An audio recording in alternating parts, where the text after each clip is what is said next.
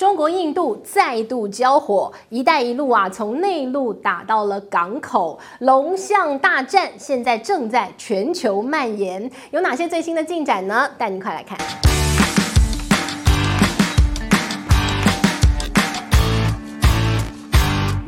Hello，大家好，我是姿玉，今天呢要跟大家来好好聊一聊全世界的龙象大战。中国、印度最近呢面临到的是印度正在抢“一带一路”的地盘。其实呢，过去我们谈中国的一带一路啊，有非常多的基础建设，而基础建设当中，其实最重要的是交通建设。交通建设当中，又是重中之重的，当然是港口的建设。有非常多重要的港口都是交通枢纽。而如今我们看到地缘政治如此紧绷的一个状况来看的话，这些港口除了过去我们谈的有非常大的经济开发利益之外，现在还有更重要的，那就是国防利益。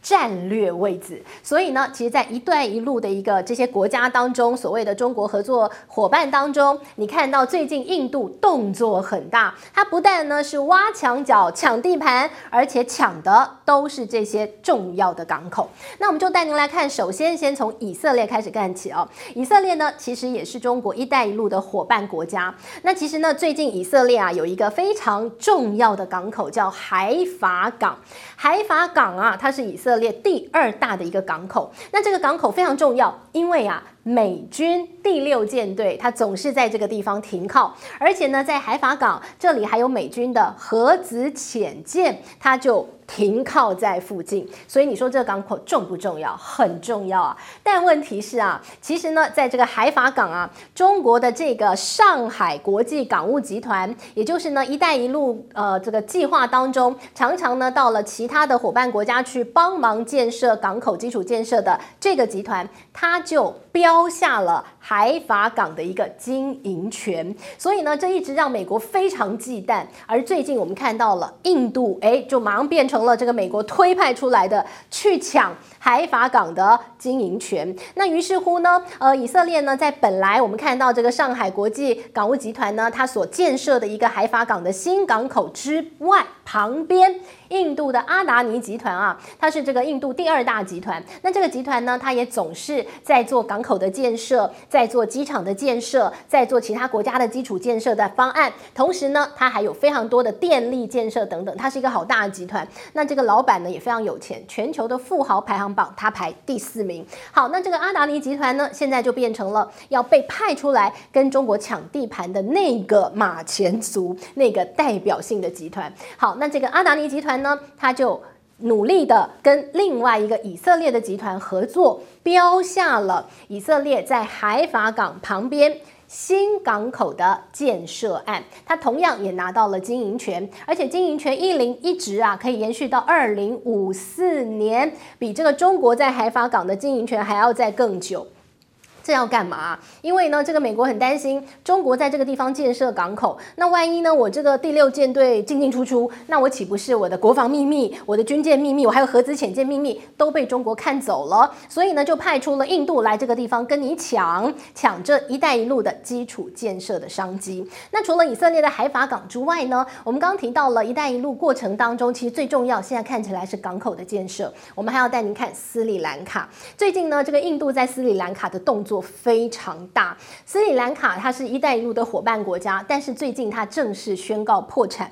呃，我们在前几集当中跟大家分享了，呃，很多这个大家都分析说斯里兰卡破产就是因为它加入了一带一路前坑债务陷阱。但是呢，我们跟大家分析了，其实呢，呃，它除了这个一带一路的一个这个借款付不出来之外，压倒它最后一根稻草，那是。美国的升息哦，所以你通通推到这个中国的一带一路，好像也不那么客观。其实呢，一个国家要宣告倒闭哦，呃，当然是有非常多综合因素。好，那无论如何啦，斯里兰卡呢，它就破产了嘛，那很需要钱呢。那之前呢，他想要跟中国呃这个再多借点钱，但中国身为一个债主，说是你好了，你借给一个钱借给朋友，他就还不出来了。他说，那不然你再多借给我一点，你会借给他吗？你要三思而后行吧。那这个时候印度呢？就仿佛像这个白马王子般出现，说：“来，我借你钱。”好，那他要借给这个斯里兰卡多少钱呢？他说：“我借给你三十亿的贷款，同时呢，再多十亿美元，呃，要借给你信用贷款，那总共四十亿美元喽。那除此之外呢，这个印度还说，斯里兰卡你要种茶叶没有肥料，对吧？”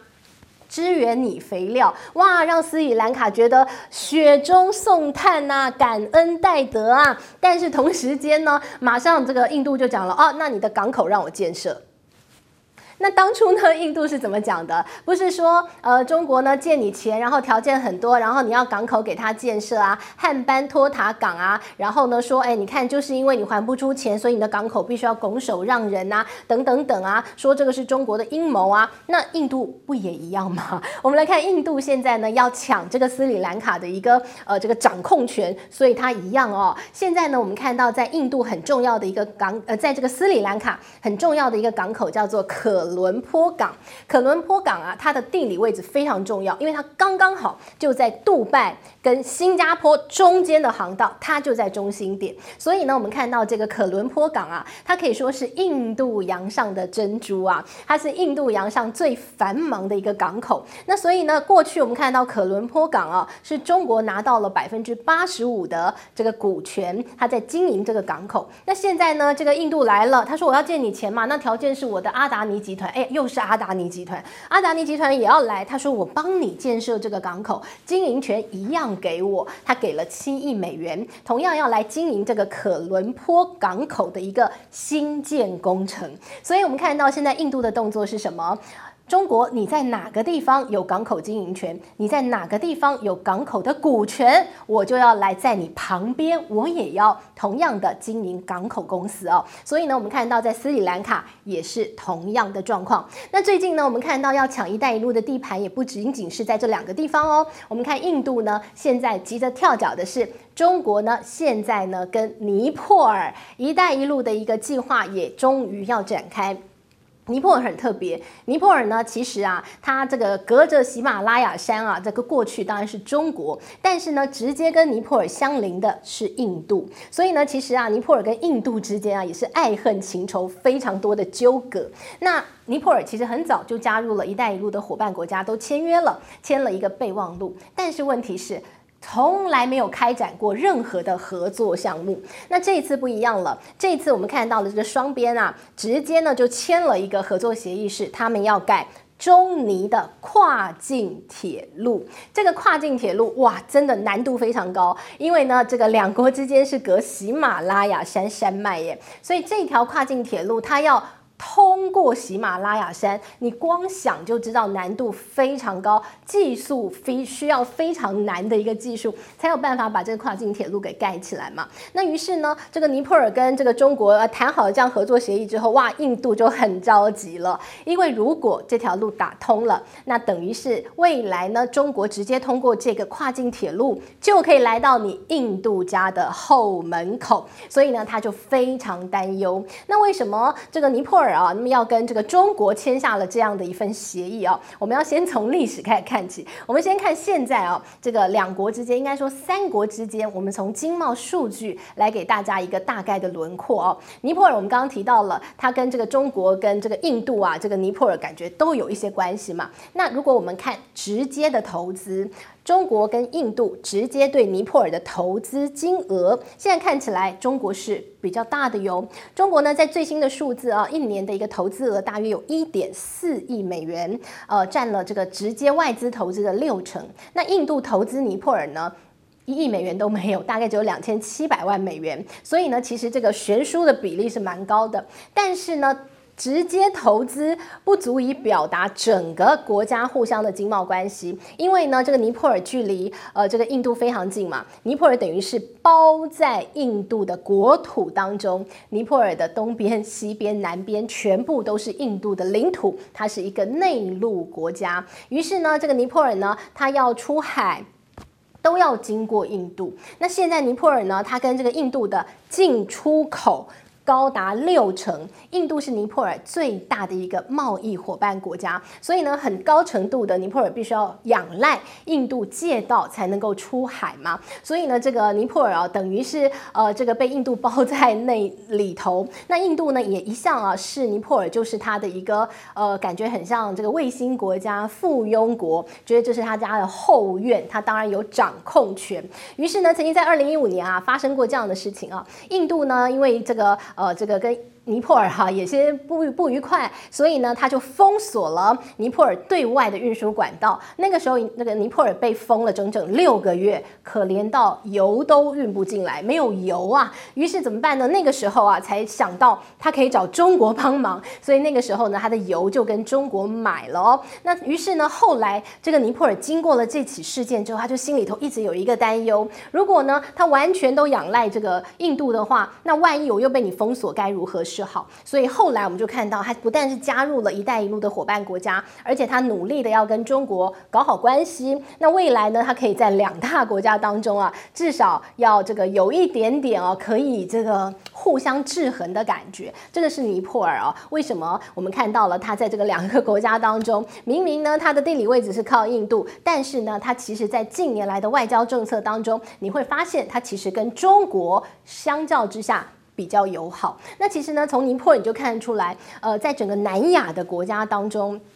南亚的过去，中国的一带一路伙伴国家当中啊，现在呢，印度是一个一个出手，要把这个影响力给拿回来。所以呢，在南亚国家当中呢，哎，你就发现了，在这个地方的龙象大战啊，打得越发激烈。过去我们看到了，这个中国有非常多的这些南亚国家，呃，一带一路的一些债务很高。那举例说，比如说像是斯里兰卡，像是马尔蒂夫，像是巴基斯坦，呃，大家都说那个一带一路的债。债务很高啊，这个欠中国钱现在还不出来了。那中国最近就有解释啊，他说哦，那这个除了欠我钱之外，其实这些国家它的财政困难哦，它也欠全世界钱，它欠西方国家钱，它欠世界银行钱，呃，甚至那个金额比欠中国要大得多。但是呢，龙象大战还有另外一个这个战场，什么战场？就是去借钱的战场，才有意思了。那我们看到这两个都大国，文明古国，对吧？但是其实他们同时时间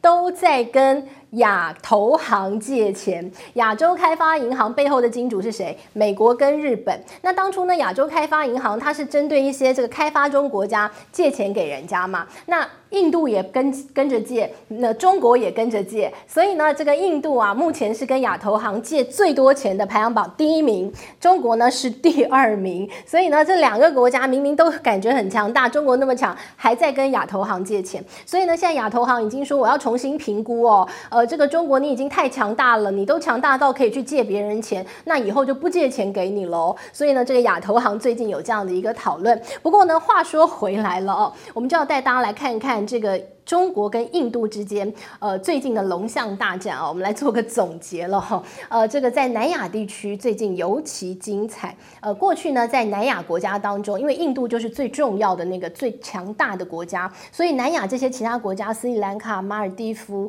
呃，尼泊尔啊、呃，不丹啊，你呃，这个看到的孟加拉。都被印度视为是他附庸的小国，他觉得这些都是他的后院，所以呢，他的外交政策就是后院外交，就像美国对拉丁美洲一样，我就最大，你们就听我的，没有什么好废话。但是呢，当中国的崛起，一带一路的计划的一个延展，你看到这些南亚国家一个加一个加入了中国的一带一路的一个这个计划当中之后。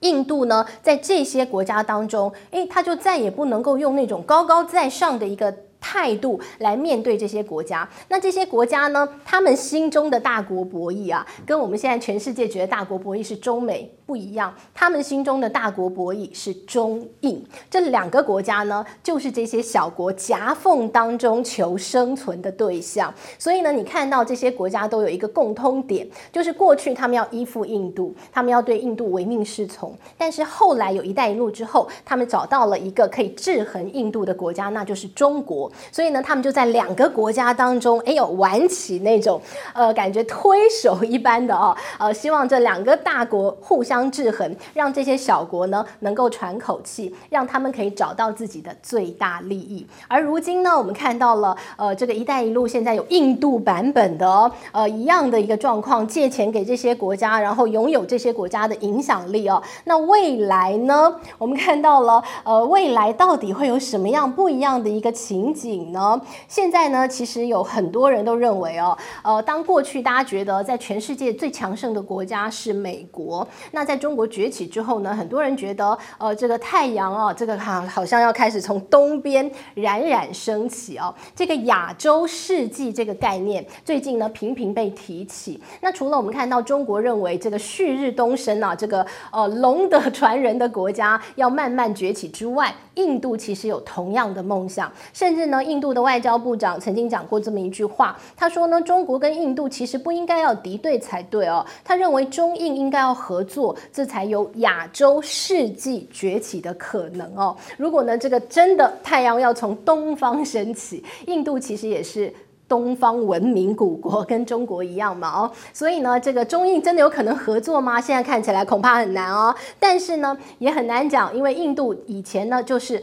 不结盟国家、不结盟运动的发起人，他的外交政策就是我都不结盟，我都不要跟谁结盟，我当然就不会得罪谁，大家都是我的好朋友。但是呢，现在的印度有可能回到当初的初衷吗？以目前地缘政治的演变看起来，或许很难，但是也很难说了。地球是圆的，以后的国际政治情势会如何变化？就让我们继续看下去。这是今天帮大家这个呃聊到的哦，在这个整个南亚国家，乃至于全世界“一带一路”国家的龙象大战到底还会有什么样的进展？我们持续带您关注。谢谢您的收看喽，我们下回见，拜拜。